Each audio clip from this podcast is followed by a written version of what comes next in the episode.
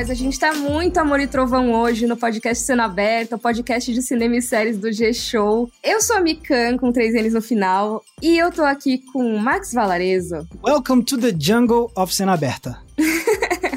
e PH Santos. We've got fun and games. eu sou, nesse Amor e Trovão, eu sou o amor, e óbvio que o Max é o trovão, né? Será que eu sou o trovão? Olha só. Que moral. Ah, é? Então eu sou o Thor, aquelas. Exato. A poderosa Thor. Ou doutora, doutora Mikan pra vocês, tá Doutora Mikan. Não, pessoal, vamos lá. Ó, hoje a gente vai falar sobre Thor, Amor e Trovão, um novo filme da Marvel. Fazia tempo que a gente não fazia um episódio de sexta, né? Focado no lançamento. Dessa vez todos nós conseguimos ver o filme antes do lançamento. Então a gente quis trazer aqui para vocês as nossas impressões sem spoiler spoilers, tá, pessoal? A gente vai comentar aqui, porque como tá saindo tão pertinho assim da estreia, vamos trazer o que a gente achou sem spoilers do filme. Mas pro finalzinho do episódio, a gente pode até ter esse momentinho de spoilers, só que a gente avisa antes, então quem ainda não viu pode ficar tranquilo. E não tem muita estreia rolando também, né? Por causa de Thor, acho que todo mundo meio que se escondeu. então a gente vai passar bem rapidinho por esses momentos. Antes da gente entrar na primeira fila, só lembrar vocês que esse podcast aqui maravilhoso que vocês estão ouvindo tem toda terça e toda sexta no G-Show, no Globoplay e nas outras plataformas de áudio digital. Se você ainda não segue a gente nessas plataformas, segue, avalia a gente, que isso ajuda pra caramba o podcast a chegar a mais pessoas, beleza? Então bora pro primeira fila? Partiu!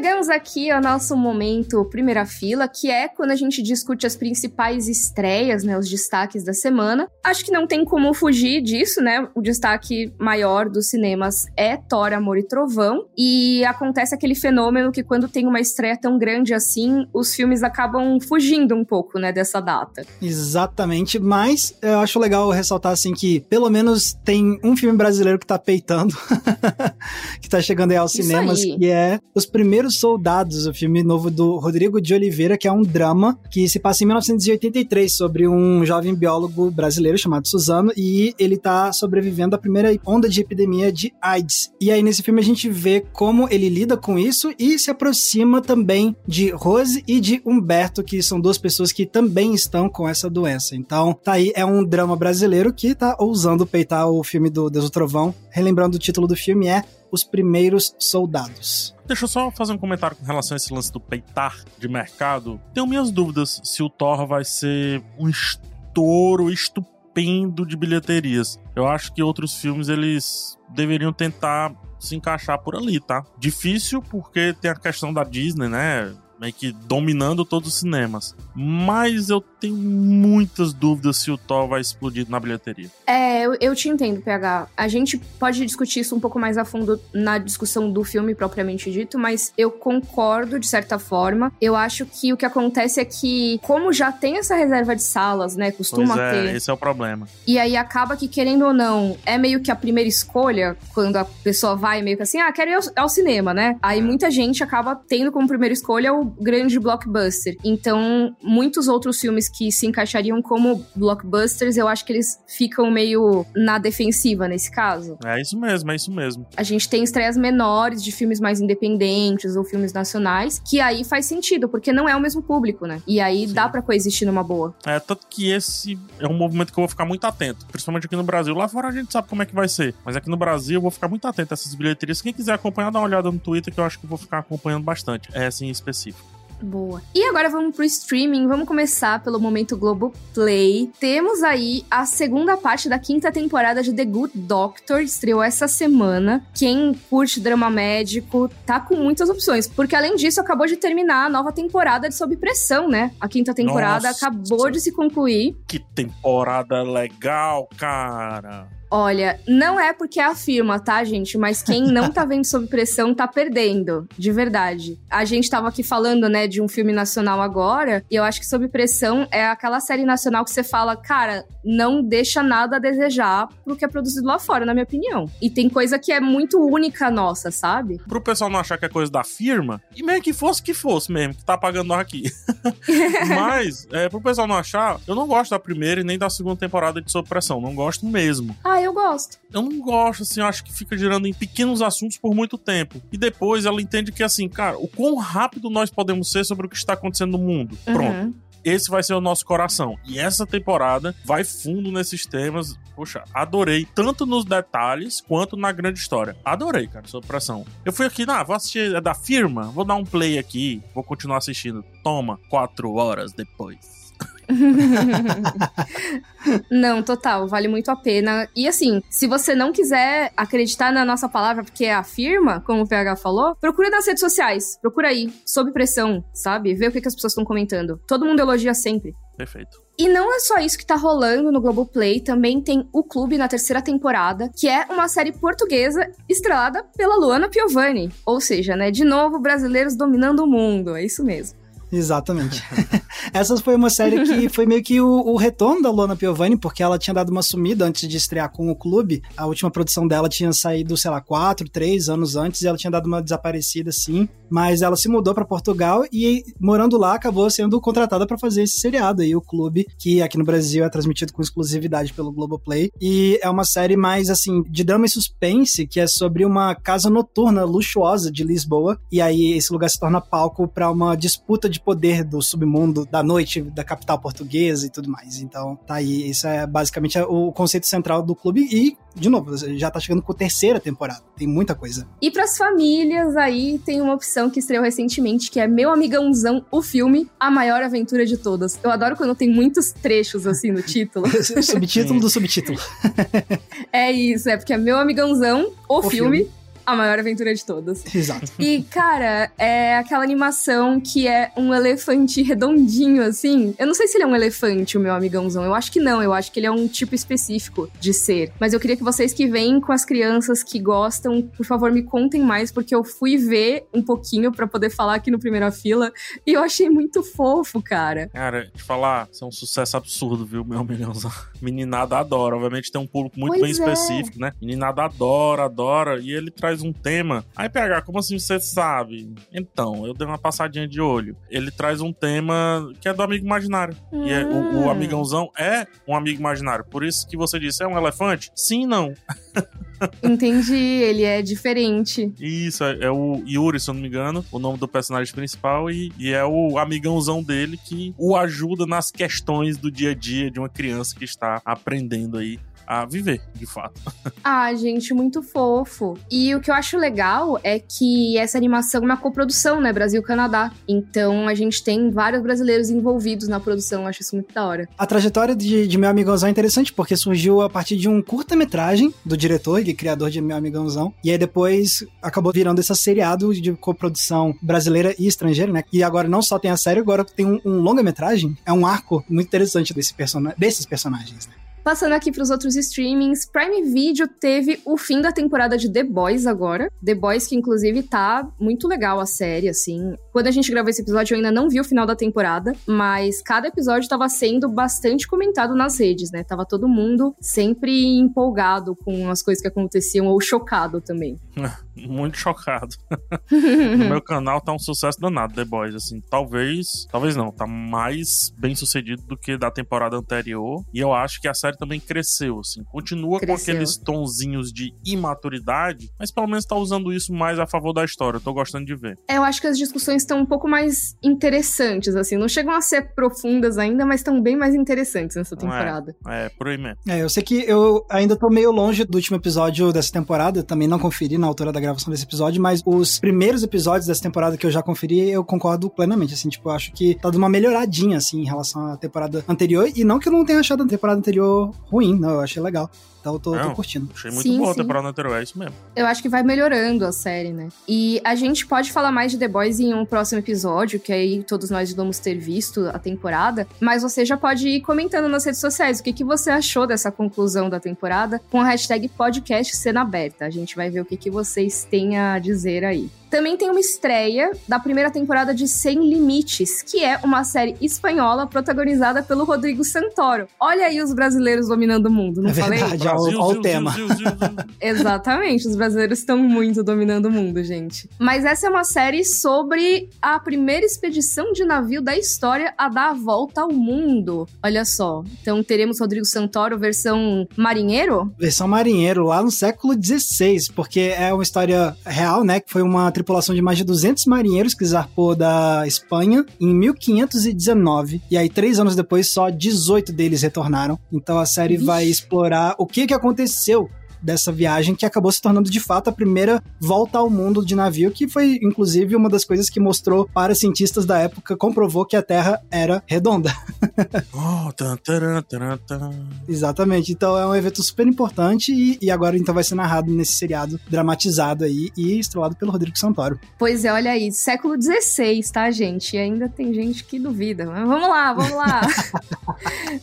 Essa semana a gente teve a estreia de Blackbird, uma minissérie da Apple TV Plus, que tem um elenco interessante aí, né? Taron Egerton, Ray Liotta e Paul Waterhauser. Caramba, uma galera. Taron Egerton, pra quem não reconhece o nome, é o que fez o Elton John em Rocketman, entre outras coisas como The Kingsman também. E o Ray Liotta, inclusive, esse é um dos papéis finais do Ray Liotta, porque o Ray Liotta faleceu recentemente, né? Então esse é um dos últimos trabalhos dele. E tem o Paul Waterhauser, que é um ótimo ator, ele tá em, desde filme do Clint Eastwood, com o, caso Richard Jewell, a Cobra Kai, a Eutônia, então é um excelente ator e que aqui ele tá fazendo um papel bem mais dramático, que normalmente ele faz uns papéis mais cômicos. Uhum. Então, realmente, um elenco de bastante destaque. Eu acho que já é aquela corrida pro M do ano que vem, na verdade, né? Porque já, se eu não me engano, já passou a, a janela do M. Acho que sim, exatamente. E assim, pela sinopse, é uma série que chamou minha atenção. Ela é, reconta uma história real de um prisioneiro que ele recebe uma oferta tentadora, acho que é do FBI, dizendo assim, ó, a gente pode liberar você da sua sentença se você aceitar trabalhar pra gente e se aproximar de um serial killer que tá na prisão e tentar obter dele uma confissão de onde estão os cadáveres das vítimas que ele fez. Então, no caso, o cara recrutado é o Taron Egerton e o serial killer é interpretado pelo Paul Walter Hauser e o Ray Liotta interpreta o pai do personagem do Taron Egerton.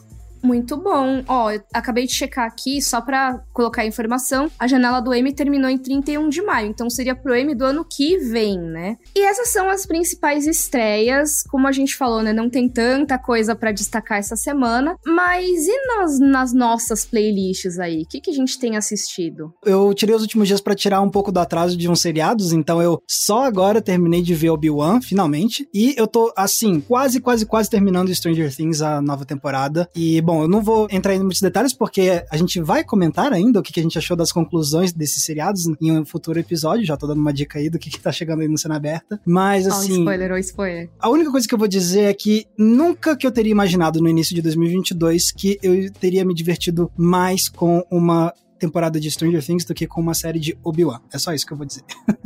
Nossa, foi forte isso aí, hein, Max? Ai, ai, mas enfim, a gente entra em detalhes quando a gente tiver essa conversa em um episódio futuro que vai chegar em breve aqui no podcast. E você, PH? Ah, eu vi Stranger Things, né? Eu finalmente aí. Dois filmes, talvez, né? Um filme independente e um filme longo, né? Um filme.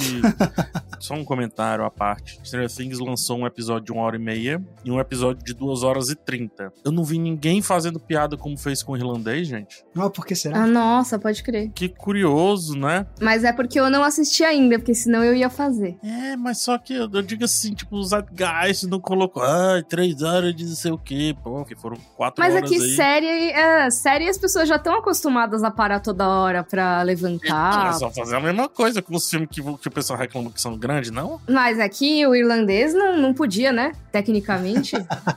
não pode. Ah, entendi. Alguém dizendo que não pode? Ah, entendi. Com certeza, Denis Villeneuve deve ter dito algo nesse sentido. Ah, o dono do cinema não deixou. tá proibido ver na telinha e ficar pausando, não pode. É, então, eu tava vendo os finalmente Stranger Things, né? Eu achei tão legal essa temporada que eu meio que comecei a rever, assim, obviamente sem prestar 100% de atenção, mas deixando aqui do lado. Poxa, eu tô quase achando essa temporada melhor do que a primeira. Eita. Quase achando melhor do que a primeira. Olha. Acho que um pouquinho eu começo a achar melhor do que a primeira. Sério? Nossa, Sério? é que assim, eu não vi esses dois últimos episódios, né? Então eu imagino que muita coisa vai mudar com eles. Mas eu não tava curtindo tanto, não. Não, não. Eu acho esses dois episódios mais abaixo do que os primeiros episódios. Vixe. Eu acho importante eu estabelecer isso. Mas quando eu vejo o conjunto da obra, sim, os objetivos, para onde que eles hum. queriam ir, me agrada muito. A única coisa que me desagrada é a falta de consequência e tal, mas enfim. Entendi. Ai, não sei se eu vou compartilhar a sua opinião, mas vamos ver. Vou assistir esse final de semana e a gente conversa depois. Perfeito. E você, Mika, o que você tem visto recentemente? Eu terminei de ver The Umbrella Academy, que eu tinha começado a temporada, né? Agora concluí essa temporada nova. Assim, não gostei. no começo eu tava até achando legal, depois eu achei que ficou muito tosco, assim, sabe? Olha que eu tenho uma grande tolerância pro que é tosco, gente. Eu tenho. Não é questão de efeito especial, mas a série, eu não sei, não curti essa temporada nova. Tem uma coisa ou outra que eu gosto, normalmente a parte da estranheza, mas achei as tramas assim péssimas, péssimas. Então, fico triste porque eu gosto de Umbrella Academy, mas essa temporada foi difícil. E também estava acompanhando, né, a temporada de Sob Pressão, que a gente já comentou. E The Boys também, que falta só ver o último episódio da temporada agora, mas que a gente já, já comentou por aqui. Não tô vendo tantas coisas por enquanto. Eu confesso que o que eu mais tenho feito esses últimos dias é ouvir uns audiobooks. Então eu fiquei concentradíssima ah, nos meus audiobooks e acabei não assistindo tantas coisas. Bom demais. Depois eu vou pedir recomendações para você, então. ah, com certeza, com certeza. Tô meio viciada em audiobook, gente. É bem legal. Nossa, bom demais. Mas ó, vamos sair do rolê audiobook, vamos sair do rolê streaming, vamos pensar agora em música, mais especificamente rock, bem farofa. Bem farofa. pra gente comentar Thor, Amor e Trovão, acho que tá na hora da gente conversar sobre essa estreia. Bora lá? Fechou.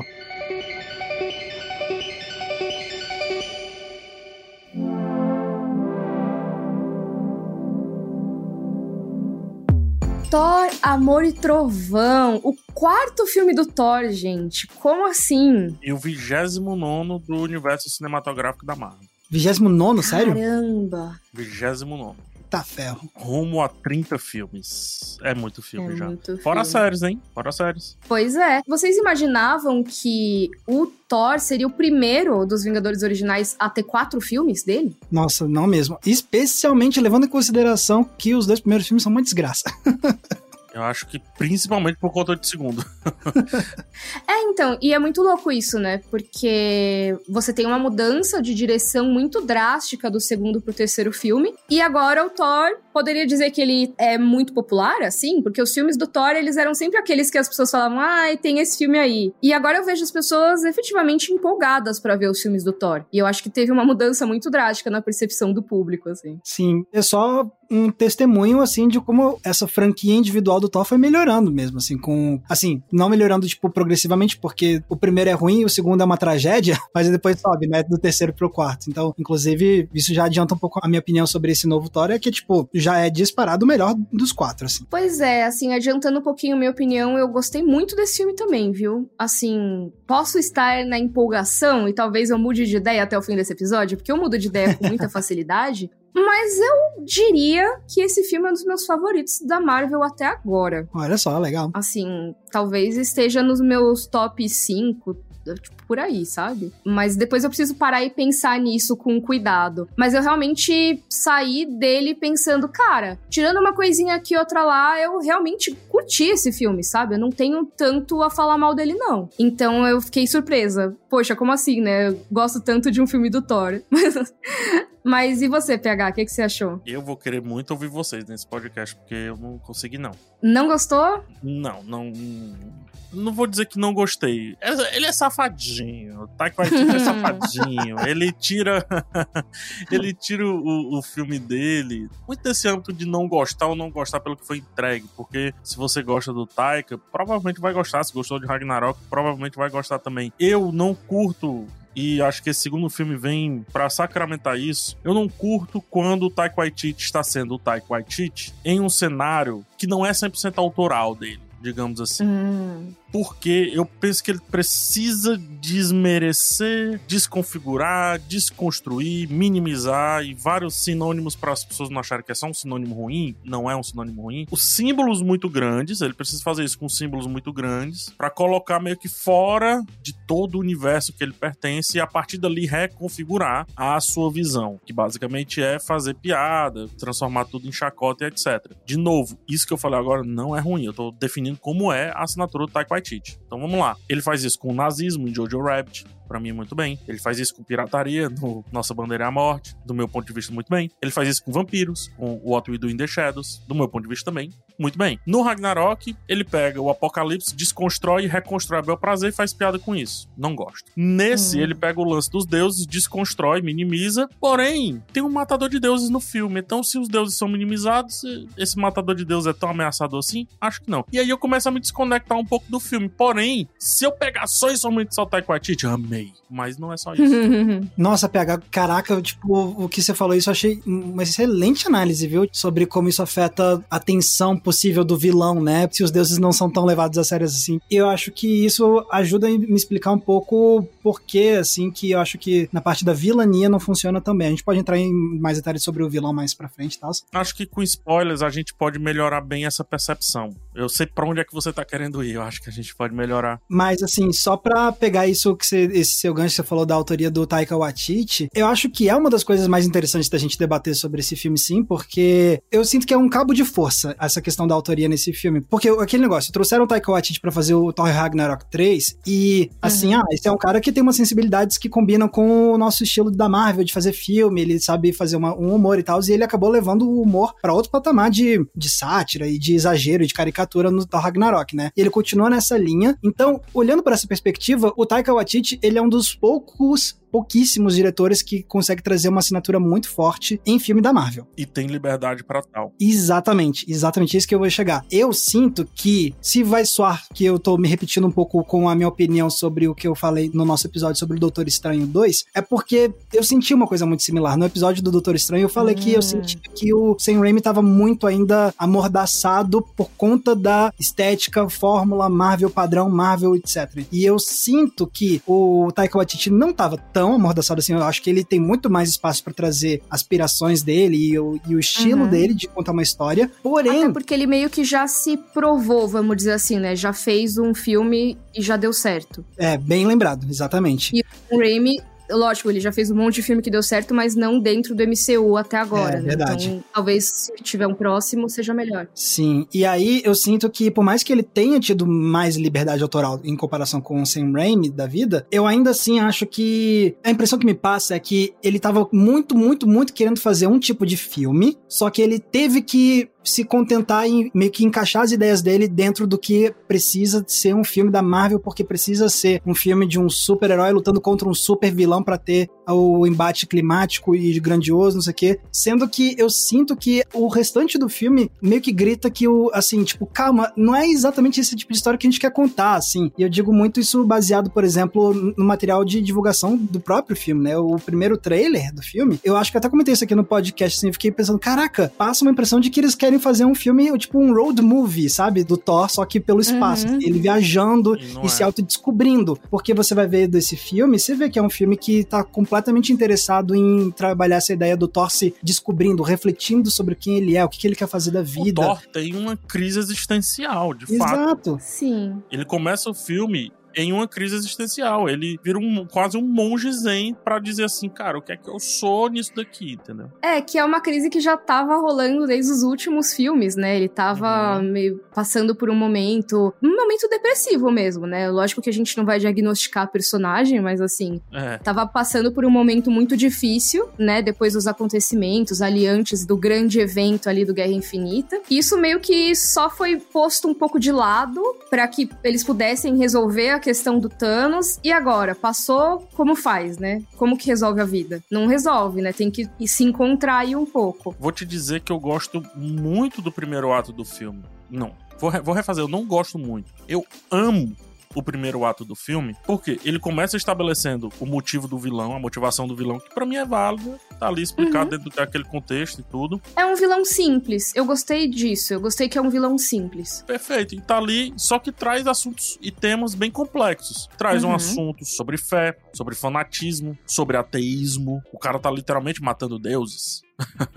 né? Então, uhum. eu gosto desse tema. Então, de um lado, a gente tem um cara que tá, teoricamente, num propósito muito firme aqui, ó. Pá, que é o cara que está caçando os deuses. Do outro lado, a gente tem um deus se perguntando: quem que eu sou, hein? Nesse mundo, o que de achos eu sou mesmo? O que é que eu faço? Como pode é. e tal. Qual é a função de um deus que é nesse um mundo deus? que eu vivo? Né? O que é isso e tal. Tanto que o Star-Lord diz assim, cara, amor, é sobre o amor, vamos no amor, o amor salva tudo, etc. E parece que ele ainda não havia entendido o recado e ele fica assim, ah, tá, mas eu, eu, eu meio que tenho que receber o chamado, né? Parece um Ronin, sabe? Do, das deidades, digamos assim, uhum. né? Ele uhum. tá meio solto e tudo. Ele nem se conecta com a nova, a nova Asgard, nem se conecta 100% com Midgard, nem se conecta mais com os Guardiões, já que eles, cada um foi para um lado ali no quesito de ação. E aí? quem de acho sou eu. Adoro isso porque, veja só, tem um cara que escolheu um caminho, concorde ou não concorde com esse caminho, enquanto que outro está sem caminho. Inclusive, essa dualidade me faz pensar que esse filme deveria ser um filme de vilão e não um filme de herói. Hum. Nossa, não. pra mim, não. Focado no, no, no, personagem do Christian Bale? Eu acho que esse deveria ter sido um filme de vilão. Nossa, Deus me livre, PH, Deus desculpa. me livre.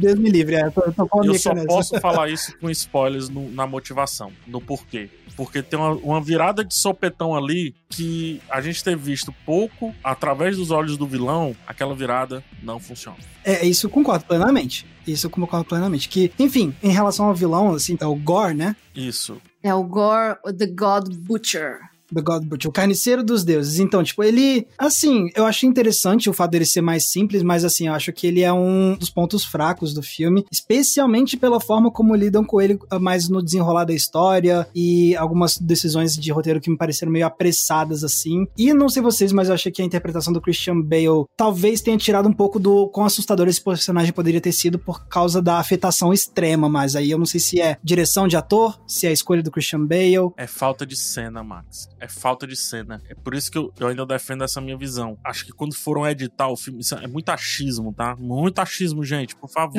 não é isso, é só achismo. Quando foram escolher editar o filme, dizer assim, tá, agora a gente precisa que o filme tenha duas horas. Como que a gente vai fazer? Tira todas essas cenas do Gore. E aí, quando, na primeira vez que ele aparece, ele é uma coisa. Depois ele é um cara meio lamurioso. E quando ele aparece, ele aparece com um cara totalmente afetado, exagerado e tudo mais. Opa, peraí, que escalada foi essa que não teve montanha para ser escalada? Eu acho que é uhum. daí que onde tá o provável erro. Ou nem tinha essa cena, enfim. Mas não existir essa cena é um problema. Mas, ó, gente, eu acho que eu vou discordar muito de vocês. Para mim, quanto menos do vilão, melhor. Porque, para mim, esse vilão ele é só um acessório desse filme. Para mim, ele é só um negócio assim: ah, tá, eles precisam ter um problema. Uhum.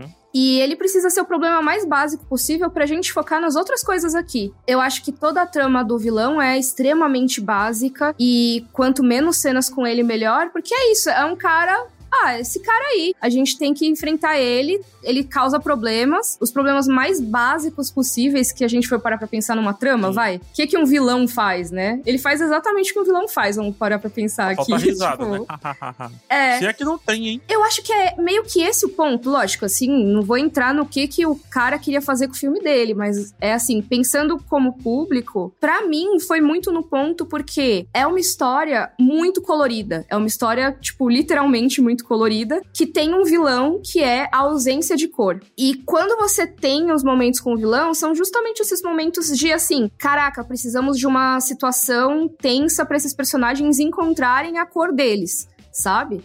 E eles saírem nessa jornada de autodescobrimento e tal, que aí não sei se foi boa, se foi ruim. Eu gostei, mas, assim, para mim é só um acessório mesmo. Então é como se fosse assim: ah, os personagens eles estavam ali e eles foram jogados numa câmara de isolamento, tipo a Eleven do Stranger Things, sabe? E aí eles têm que pensar e ir pro próximo passo. Então, para mim, quanto mais simples, melhor, sabe? Esse personagem. Para mim, se nem tivesse esse vilão, teria sido um filme bem melhor, na real não vou nem dizer um filme sem esse personagem, mas se fosse um filme que tivesse a liberdade, por exemplo, de pegar esse personagem e talvez subverter como ele trabalha, porque ele é tão encaixadinho numa fórmula de vilão de filme da Marvel, que é isso que eu quero dizer com as possibilidades que esse filme meio que perde por ter que ficar obrigatoriamente encaixado dentro dessa fórmula, entendeu? E sendo que eu sinto que o restante do filme, o Taika Waititi tá querendo contar outro tipo de história usando esses personagens. Ele, então acho que mesmo se ele mantivesse todo esse elenco, todos os personagens, se ele tivesse tido um pouco mais de liberdade para contar uma história que não tivesse que necessariamente seguir uma formulazinha de roteiro da Marvel, eu acho que ele poderia ter contado uma coisa muito interessante e já um filme legal, porque eu tô criticando, mas assim, se tem uma coisa que eu gosto no Taika Waititi é que ele, beleza, ele é engraçado, ele tem um humor que eu acho legal, mas ele sempre, sempre, sempre consegue trazer um coração muito pulsante dentro desse humor.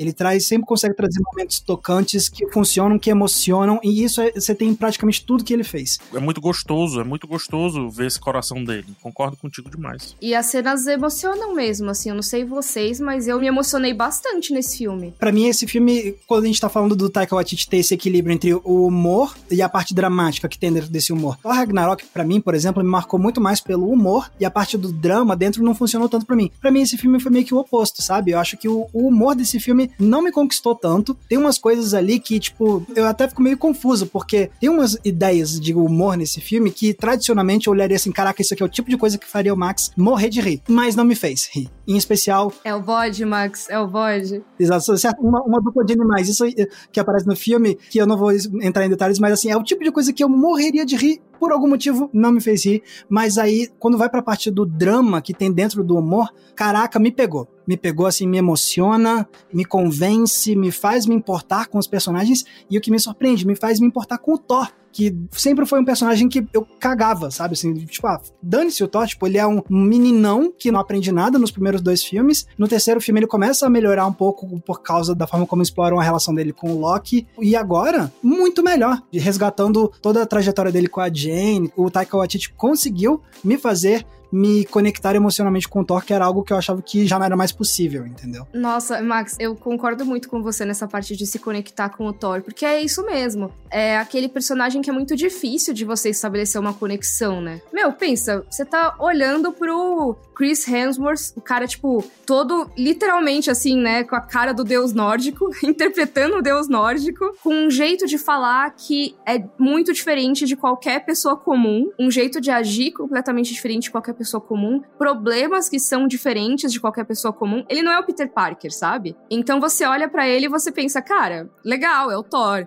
sabe? Mas não é uma coisa que você se conecta. Mas quando você coloca ele em uma situação que muitas pessoas podem se identificar, que é, poxa, é uma pessoa que tem medo de perder algo e acaba criando uma barreira, acaba se afastando das pessoas com medo de estragar as coisas, você já começa a se identificar um pouco mais. Você já começa a ver que, tá, beleza, esse cara ele tem alguma coisa que eu posso me conectar aqui, eu posso entender ele um pouco mais. E os outros personagens do filme, tirando, sei lá, o Korg, que aí realmente é muito pequeno, né, o personagem, eu acho que todos eles tiveram alguma coisinha que dá para você se identificar um pouquinho, sabe? As personagens femininas eu acho que trouxeram muita coisa legal, assim, principalmente a Jane. Eu acho que a Valkyria, que é a personagem da Tessa Thompson, ela tem algumas coisas que são interessantes. Não conseguiu muito desenvolvimento, uma pena, porque por mim ela teria um pouco mais de destaque, assim, na cena, sabe? Teria mais tempo. Mas eu acho que a discussão colocada em volta da personagem da Natalie Portman, que é a, Jane Foster, foi assim, foi bem legal, foi bem interessante. E talvez tenha sido uma das minhas coisas preferidas no filme.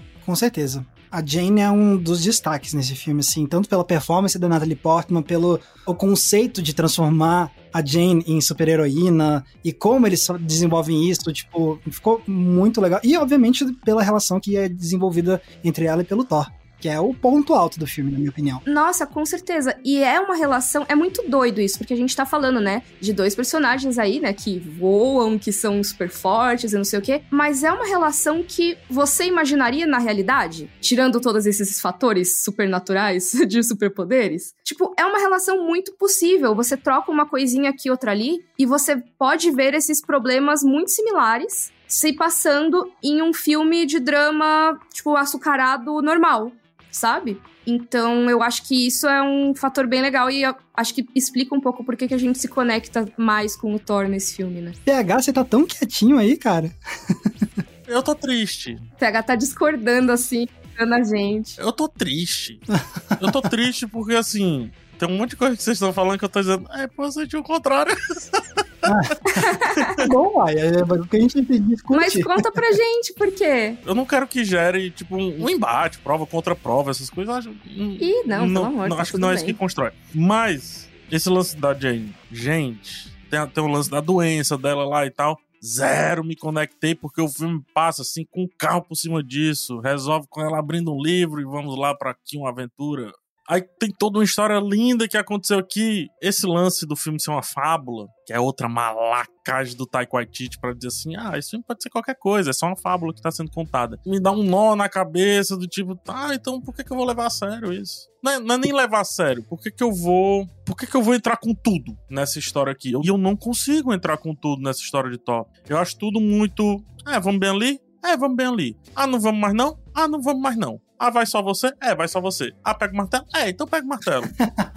Uhum. E aí, quando eu lembro do final, que tem uma mega história pra acontecer, eu digo, ok, irmão, por que que tu passou uma hora e quarenta sem falar sobre esse tema aí, cara? e aí agora tu surge com esse tema aí, eu quero saber de Thor conversando com o martelo? Tu tem um grande tema, um tema que, cara, se conectaria comigo de uma maneira que vocês não têm nem noção como se conectaria. Mas ele fica em outra, como eu até brinco. O filme passou. Lá vem as frutas de novo, eu adoro fruta, né? O filme passou tanto tempo discutindo maçã, mas o, o, assunto era pera. Maçã é bom, pera também, mas o assunto era pera. Então, não sei, eu, eu, eu tô triste. Porque eu vejo vocês falando e eu queria ser vocês. Mas eu não tô conseguindo ser vocês com relação a esse filme. Eu acho que eu entendo porque eu acho que nossa. Pelo menos assim, minha do PH, não sei o que, que o Max vai pesar nesse sentido. A nossa ideia do que esse filme deveria ser é muito diferente, eu acho, PH. Porque, para mim, quanto menos o filme se levasse a sério, melhor. E quanto mais chacota ele fizesse, melhor.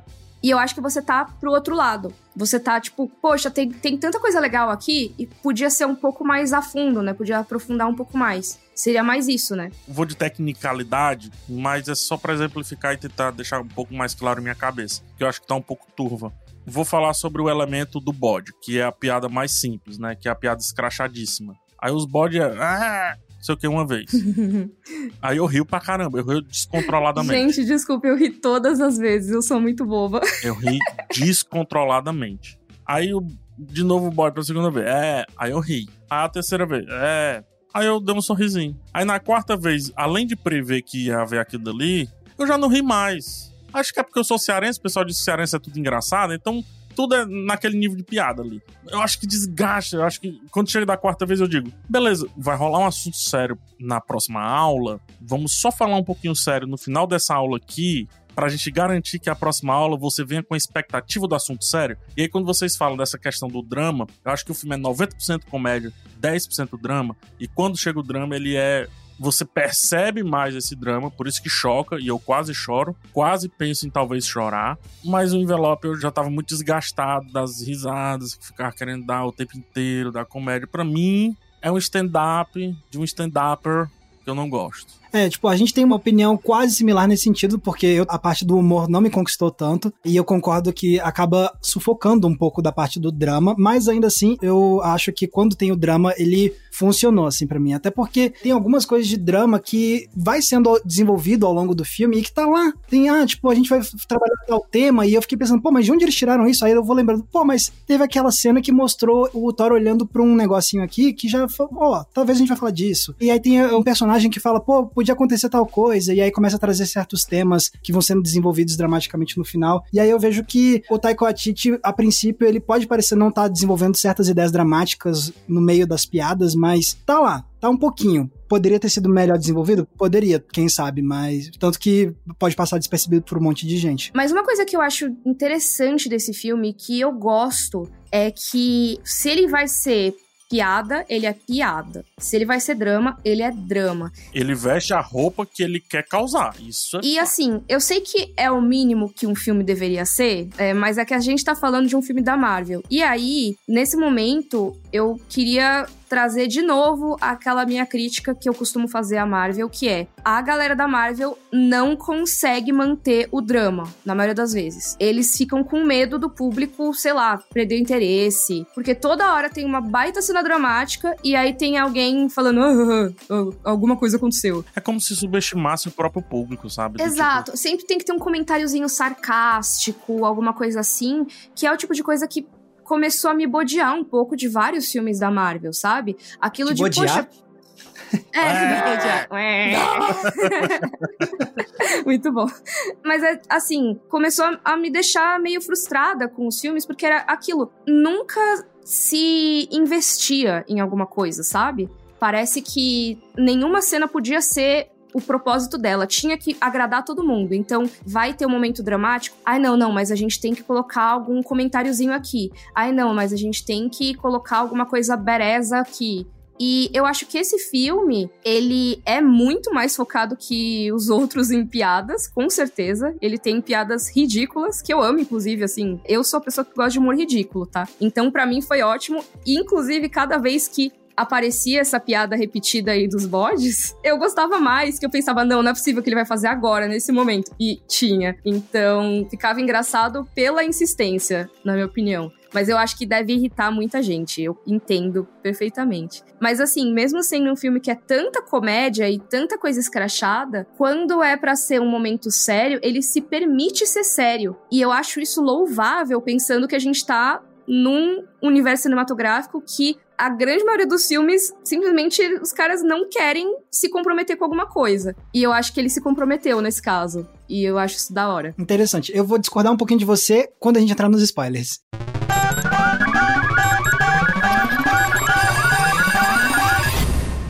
Zona de spoilers.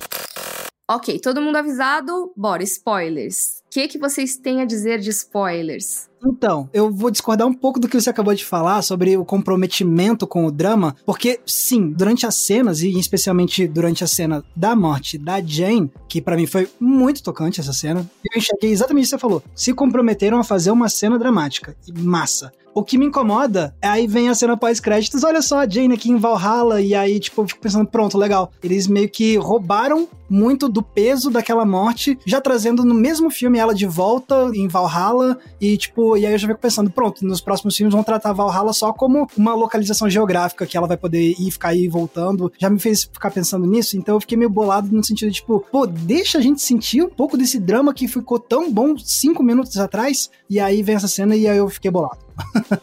Se for que nem nos quadrinhos, quem tá em Valhalla pode ajudar quem está em Midgard ou em Asgard, né? E em Asgard agora está em Midgard.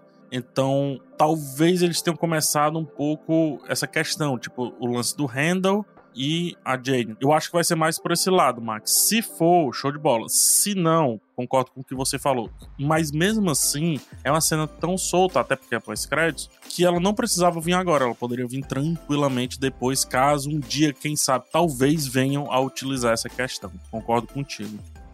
Essa cena também concordo contigo, é muito tocante. Essa cena da Jane morrendo, e mais do que isso, morrendo em sacrifício. E uma cientista que entendeu que deidades podem não só estar entre a gente, mas também podemos transar com elas e viver com elas. Eu acho que é mais tocante ainda, no sentido assim, cara, ela é um amálgama perfeito de todas as consciências que uma pessoa deve ter ali no universo cinematográfico da Marvel, porque deuses andam conosco, mas a ciência também é, nos é uma forte aliada. E aí, como que fica? Então, quando ela vai esse sacrifício pelo extraordinário e aceitando também a racionalidade da morte, achei essa cena linda. Aqui o meu comentário de pessoa pensando na repercussão do filme e dessa cena pós-créditos. Apesar de eu concordar muito com vocês, eu acho que ela tira assim uma carga dramática. Seria mais legal dizer que ela volta só depois, né? Ou em outro filme, essa cena. Por outro lado, eu acho, lógico, não tô lendo a mente do Kevin Feige, não sei se é isso, mas assim, eu acho que eu sei o que que eles estavam querendo evitar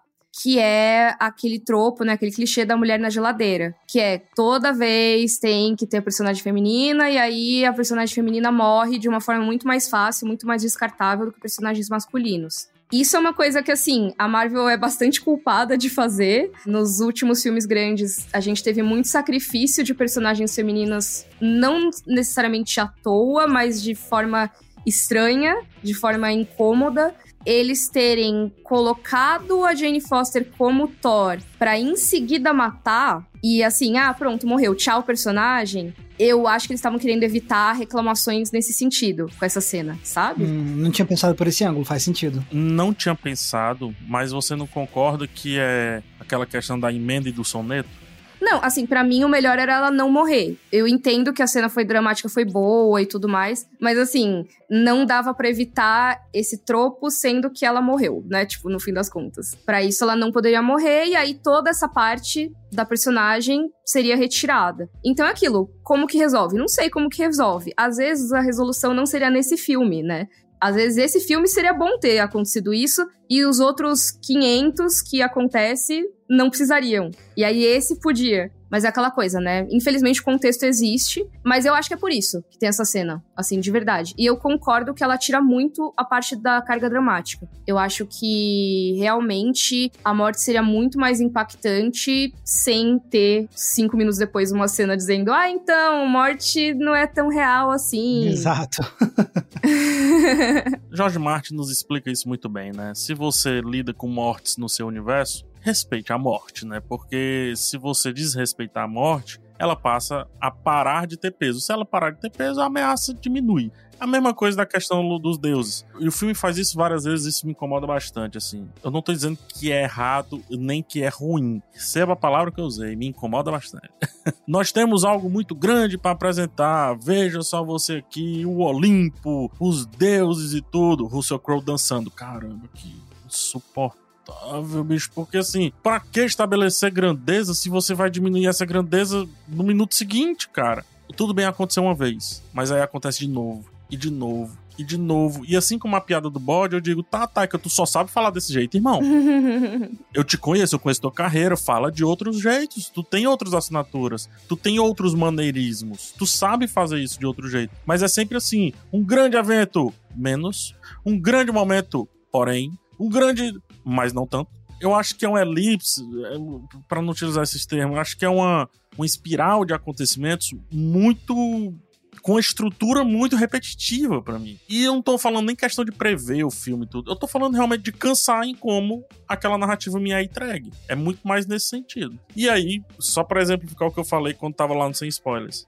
No final, ele estabelece paternidade. Mas ele não tocou nesse assunto. Eu tava falando justamente disso, PH. Tá lá. Porém, não tá com muito destaque. E aí acho que por isso que pode passar a impressão de que não foi tão trabalhado. É tipo, foi mencionado, mas não foi desenvolvido necessariamente em cada uma dessas aparições, entendeu? E tem outra coisa. O Thor, toda a jornada dele de herói é completamente ancorada no papel dele como uma figura de liderança para crianças. Ele tá o tempo todo projetando a imagem dele para ficar falando com as crianças, para se conectar com as crianças. E no final, na cena climática, quando as crianças se juntam e lutam contra ele, ele tá literalmente dando força para as crianças ele, isso tudo é um jeito de estabelecer a ideia de que ele talvez esteja começando a ficar preparado para ser um pai, por exemplo, para se enquadrar no papel de uma pessoa que vai cuidar e orientar a vida de uma criança. E assim, eu acho que a gente tem o tema da paternidade, mas não acaba não sendo o grande tema do filme, né? A paternidade é uma das formas de amor que o filme aborda. Então, para mim fez total sentido. Ele tá procurando algo para preencher aquele buraco de afeto que ele tem. E aí ele tinha esse afeto antigo da Jane e ele consegue se sentir mal, né? Que ele queria se sentir mal por algo. E ele consegue reacender esse romance e encontrar uma forma de amor.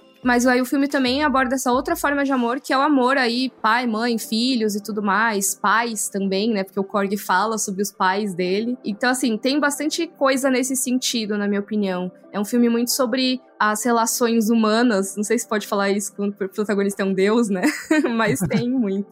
Tendo dito isso tudo, eu concordo que talvez pudesse ter sido melhor desenvolvido pouco a pouco ao longo do filme a ideia de que isso ia virar algo. Porque aquele negócio é tão pequenininho ao longo do filme a ideia da paternidade, é tipo é um detalhezinho, é um asterisco, de uma nota de rodapé. E chega no final e pá! É isso que a gente vai fazer agora. É tipo, então parece um pouco gratuito, assim, meio do nada. Especialmente pela forma como isso obriga o vilão a ter uma mudança emocional meio brusca, na minha opinião. É tipo, a gente precisa fazer o Thor ser um pai no final desse filme. Então vamos fazer o vilão mudar de ideia assim muito bruscamente. Muito bruscamente, muito rapidamente e quase como uma parada meio católica, assim, do tipo, ah, se arrepende no final que você entra, tá ligado? É muito nesse sentido. Ele tava aqui numa tocada dele. Primeiro que o vilão ele conseguiu, né? Ele conseguiu o seu tempo, digamos assim. E ele tava aqui nesse ritmo, ele vê aquela cena, se conecta com a filha dele, beleza, é bonito, não vejo isso como errado. Sabe aquelas cenas que eu disse que faltaram no filme? E eu acho que essas cenas são da ambivalência do vilão. Alguma cena que em algum momento nos conecte com o começo do vilão que diga: tá, eu sei que tu é vilão, tô vendo que tu é do mal, mas eu sinto que tu tem alguma coisa aí que não te deixa 100% do mal. Não existe, eu não vejo pelo menos isso depois que é estabelecido o prólogo, ele é vilão, vilão, vilão. E aí cai naquilo que a Mika falou, ao ponto, às vezes, de até ser dispensável em alguns momentos. Mas, gente, sabia que, assim, eu acho que essa cena e essa mudança brusca, para mim, não precisava de nenhuma coisa mostrando que ele é ambivalente, porque, assim, o que pareceu para mim aquele momento foi um episódio de anime. O Thor deu o famoso talk no jutsu no cara, que é como o pessoal fala que é o jutsu da palestrinha do Naruto, sabe? Que o Naruto chega pro vilão e fala: Não, você está errado, você não pode seguir nesse caminho do mal. E aí ele convence, o vilão muda. Mas ficou ruim. vou usar para vocês, vou usar para vocês uma parada. Eu acho que vocês vão entender como eu tô pensando. Não precisa concordar comigo, mas entender como eu tô pensando. Sabe quando você vai entregar um texto pro seu editor e o editor diz assim: falta costurar melhor? Tu tem duas ideias muito interessantes aqui, mas tá faltando tu costurar melhor, porque no arremate tu contou mais esse tema aqui que tu abordou em segundo lugar. É essa costura. Tá tudo perfeito, eu tô concordando com 100% do que vocês estão falando. Mas se eu olhar, fractais. Eu acho que faltou, tipo, dar uma costurinha. É que eu fiquei pensando pro tipo de filme que tava rolando ali, sabe? Para outros filmes, tipo, eu acho que não faria sentido conversar, por exemplo, chega no Thanos e fala, Thanos, você tá errado. Sim, que é aquele lance do que eu falei. O Taika Waititi, ele, ele é um mestre. Gente, ele é um mestre nisso. Que, cara, ele é genial em desconfigurar temas gigantes e fazer assim, eu acho, eu acho, tem impressão que o Taika Waititi se fizer um filme sobre Jesus Cristo, ele vai desconfigurar Jesus Cristo de um jeito que a gente vai dizer: caraca, Jesus Cristo é só brother, velho. É só brother. É brother. Pronto, então pronto. Essa capacidade que ele tem de pegar qualquer tema complexo e dizer assim: vai ser ao meu jeito. E para ser do meu jeito, esqueça o seu jeito. Ele é um gênio. Eu queria, quando eu cheguei para ver esse filme, eu queria muito que o sacrifício fosse do Thor. Ah, nem me fala. E a Jane continuasse como Thor. Mas, vou dizer que assim, apesar de ter todo esse contexto de que personagens femininas são descartáveis, muitas vezes no universo cinematográfico da Marvel, e infelizmente isso acontece à torta direito, para mim, ficou muito bom desse jeito. Eu achei a história dela muito tocante. Eu acho que se eles salvassem ela de última hora ia ficar ruim. Eu acho que foi muito bom eles não terem colocado o martelo como uma cura mágica que agora ela não tem mais nenhuma doença e tá tudo bem, sabe? Para não tratar também de uma forma assim descartável uma questão que é séria de verdade, né? Eu achei que eles iam, Mika, utilizar isso como um mega conflito, saber da personagem.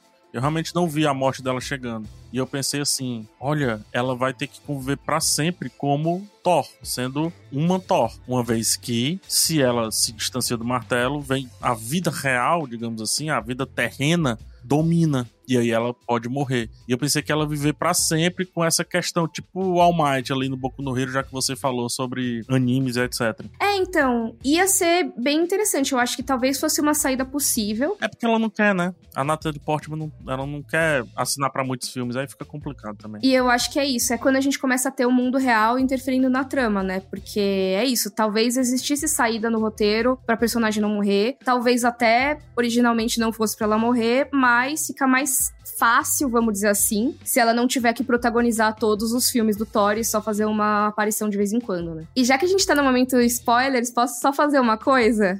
Roy Kent! ele tá em todo canto, ele está em todo lugar. Pra onde eu vejo, ele está. Roy Kent! Até no universo Marvel. Gente, do que, que vocês estão falando? Ah, infelizmente o Max não vai saber, né, amiga? Tu explica? Eu não vou explicar.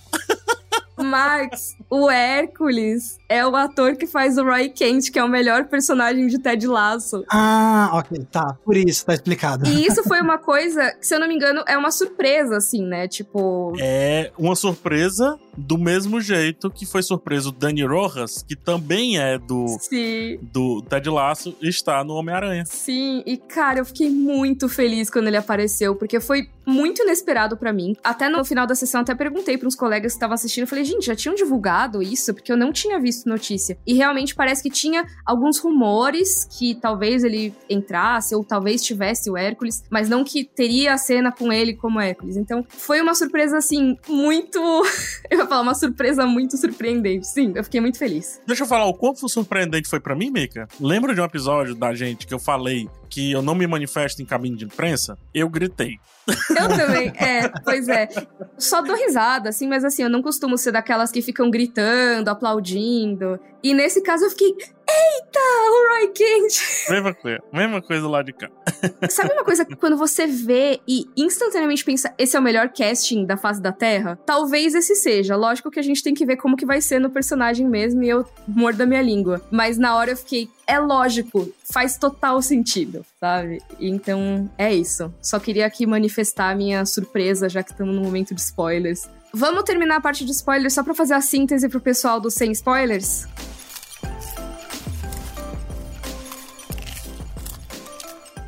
Acabamos os spoilers, podem ficar tranquilos. Quem ainda não viu o filme tá tudo bem. Vamos sintetizar aqui o que, que a gente achou desse filme pro pessoal que quer saber. Deixa eu ir primeiro, que eu fui o chatão, que é bom que vocês terminem em alta. você não tá sendo chatão, você tá certo. Ah, tô, tô sendo. Tô sendo chatão. Eu acho que o, o resumo do filme, assim, para mim, até o, meio que o título da crítica que eu postei, é uma fábula sem costuras. Tem momentos, espacinhos muito legais, muito lindos. O primeiro ato eu acho maravilhoso, inclusive a passagem de tempo muito bem feita. Mas eu tenho a impressão que o filme só adivinhou sobre o que ele queria ser muito próximo do fim. Sei lá, você tá vivendo uma jornada e no fim da jornada você diz: Ah, era só eu ter feito isso? Eu fico muito com essa impressão. A trilha sonora denuncia bastante isso. Utiliza músicas que não falam com diversas cenas. E tem uma música específica que fala com a cena que eu digo: opa, como assim você chegou agora? Opa, já foi embora. Esse é o sentimento que eu fico com Thor. Mas é um filme episódico. Ele se retira do grande universo da Marvel e tudo mais. Então talvez não precisa colocar tanto peso quanto parece que eu estou colocando no filme. E você, Max? No geral é assim, é o melhor filme do Thor até agora, o que não era muito difícil, porque os dois primeiros são muito ruins e o terceiro é ok. Concordo com você. E é um filme que tem assinaturas do Taika Waititi e que tem um coração pulsante muito bom, porém ainda é um filme que não consegue me conquistar por completo, justamente porque, de novo, o Taika Waititi precisa se obrigar a ficar se enfurnando dentro de uma fórmula da Marvel que a Marvel não consegue largar de jeito nenhum e isso não consegue mais me empolgar. E também, até nos aspectos de construção de cena, de imagem, tem uma outra ideiazinha de construção de imagem, uso de cor que é interessante, mas no geral é tudo tão mais do mesmo. Montagem padrão Marvel, fotografia padrão Marvel, efeitos especiais padrão Marvel, que não me empolga mais nesse sentido. Então, é um filme legal, divertido, mas que ainda tem muita coisa que me deixa frustrado. Eu gostei muito do filme. Eu acho que. Eu, sem brincadeira, acho que é um dos meus filmes preferidos da Marvel até agora. Eu acho que ele é um filme que vai dividir bastante as opiniões, assim como dividiu no podcast. E eu acho que quem tá reclamando tá certo, porque tem algumas coisas que realmente fazem sentido reclamar, como o PH trouxe aqui. Mas eu, particularmente, gostei muito da forma que essa história foi apresentada. Eu acho que é um filme que traz uma leveza até que eu gosto de ver num, filme de super-herói. Eu acho que a comédia tá no ponto para mim. A trilha sonora eu concordo com o que o PH falou, eu acho que tá meio jogada em alguns momentos. Eu acho que podia ser um pouquinho mais bem pensada, mas eu gostei de boa parte das coisas. Coisas que eu não gostei. Uma outra decisão em relação ao que teve nas cenas pós-créditos, uma outra coisa em relação a conclusão de um personagem do filme, mas eu gostei muito da simplicidade de tudo. Eu acho que quanto mais simples, melhor nesse tipo de filme. E para mim, o Taika Waititi conseguiu trazer as coisas de uma forma bem simples e bem 880, sabe? em Thor, Amor e Trovão, e para mim isso é maravilhoso. Por isso que eu curti tanto. Mas eu entendo que muita gente não vai curtir, realmente. Acho que é isso das nossas sínteses. Vocês querem fazer um balcão da locadora a jato ou a gente pula o balcão? Não, vamos a jato aqui. Então, balcão a jato. Temática de mitologia, vou recomendar a versão de 1981 de Fúria de Titãs, a versão original, digamos assim, entre aspas. Filme de Perseu e o último filme que teve o trabalho de stop motion do Ray Harryhausen, que é o maior nome da história do stop motion. Filme divertido, filme épico, de aventura e que traz o um encanto da mistura do live action com stop motion. Pode parecer meio datado para alguma galera hoje, mas ainda assim é muito divertido, então tá aí Fúria de Titãs de 1981. E você, PH? Eu vou indicar o filme Dois Caras Legais, uma comédia de ação que eu adoro, acho muito equilibrada. Bom demais. e por que, que eu tô indicando? Porque se você surpreendeu com o que o Russell Crowe faz nesse filme, é porque você não assistiu Dois Caras Legais. Ele já tava pronto para res resolver a situação aqui desse filme desde lá. Me surpreendi muito como ele e o Ryan Gosling conseguem fazer um humor físico, coisa que eu nunca havia visto de ambos os personagens. Dois caras legais, ação maravilhosa, porém comédia melhor ainda. Excelente comédia. muito bom. A minha recomendação é um episódio específico de As Meninas Superpoderosas. Ah, tá. é, aquela coisa, né? Rolê aleatório. Não, mas ó, me ouçam, faz total sentido. É um episódio chamado Mímica para Variar, que em inglês faz um pouco mais de sentido, que é Mime for a Change que é um episódio em que as cores são roubadas do mundo. E as meninas superpoderosas fazem as cores voltarem com uma música chamada Amor Faz o Mundo Andar. Se esse episódio não é tudo a ver com o filme do Thor, eu não me chamo Miriam. Muito bom, agora eu vou ficar com essa música na minha cabeça o restante do dia, obrigado. é muito bom esse episódio, gente. Então eu precisava trazer aqui. É antigaço, acho que é da primeira temporada das Meninas Superpoderosas. É bem, bem antigo mesmo. Mas fica aí a recomendação para pensar. Não tô dizendo que foi uma referência, tá, gente? Pelo amor de Deus. Mas eu acho que é um bom material paralelo.